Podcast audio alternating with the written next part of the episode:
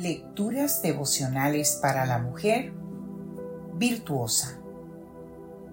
Cortesía del Departamento de Comunicaciones de la Iglesia Adventista del Séptimo Día Gascue en la República Dominicana. En la voz de Noemi Arias. Hoy, domingo 21 de enero del año 2024. La fuerza de una presencia.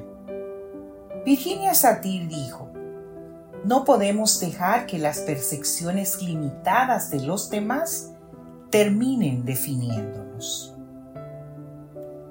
Es muy probable que entre los miembros de la iglesia cristiana primitiva el número de mujeres fuera muy superior al número de hombres. Este dato se apoya en un descubrimiento arqueológico realizado en Sirta, al norte de África.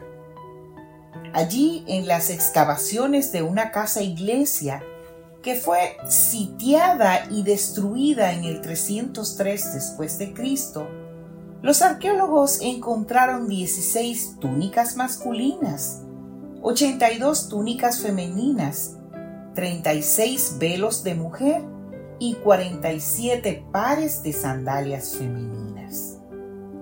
De este inventario se puede deducir que la proporción de mujeres era muy superior a la de hombres, al menos en aquella casa iglesia.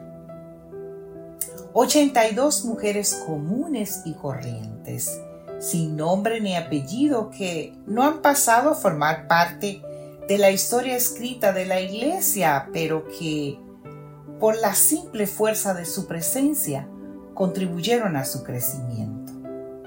Y me atrevo a decir más. Estas mujeres aportaron enormemente a la expansión del cristianismo en aquella época inicial, ya que, al menos por pura deducción, tuvieron que hacer una gran labor en sus hogares para evangelizar a sus esposos y a sus hijos. Las cosas siguen siendo similares.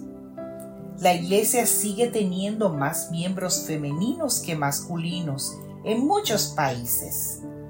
Pero aunque así no fuera, somos la otra mitad. Y una mitad no se puede quedar inactiva sin que el conjunto sufra hombres y mujeres somos los dos muros de carga en los que se asienta todo el edificio de la iglesia adventista actual. No puede faltar uno de los dos sin que la estructura completa se vea comprometida. Hoy, Dios sigue teniendo un propósito para nosotras. Llevarlo a cabo depende de dos cosas esenciales que cada una nos preparemos para dar testimonio de nuestra fe y que pediremos más allá de nosotras mismas, encontrando formas de hacer avanzar este movimiento cristiano llamado Iglesia Adventista del Séptimo Día hacia la meta. En ambos casos, todo empieza por conocer bien la Biblia por conocer el mensaje que creemos y las maneras en que Jesús nos sugirió llevarlo al mundo, comenzando por el amor. Y continúa pasando a la acción en todo lo que nos venga a la mano para hacer.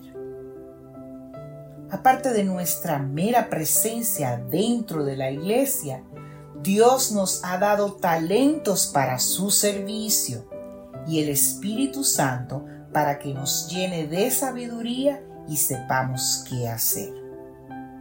El Señor quiere que usemos todos los recursos que Él pone a nuestro alcance para que marquemos la diferencia. El libro de Filipenses en el capítulo 4, versículo 3 nos recuerda, te pido que ayudes a estas hermanas, pues ellas lucharon a mi lado en el anuncio del Evangelio. Que Dios hoy te bendiga, mujer.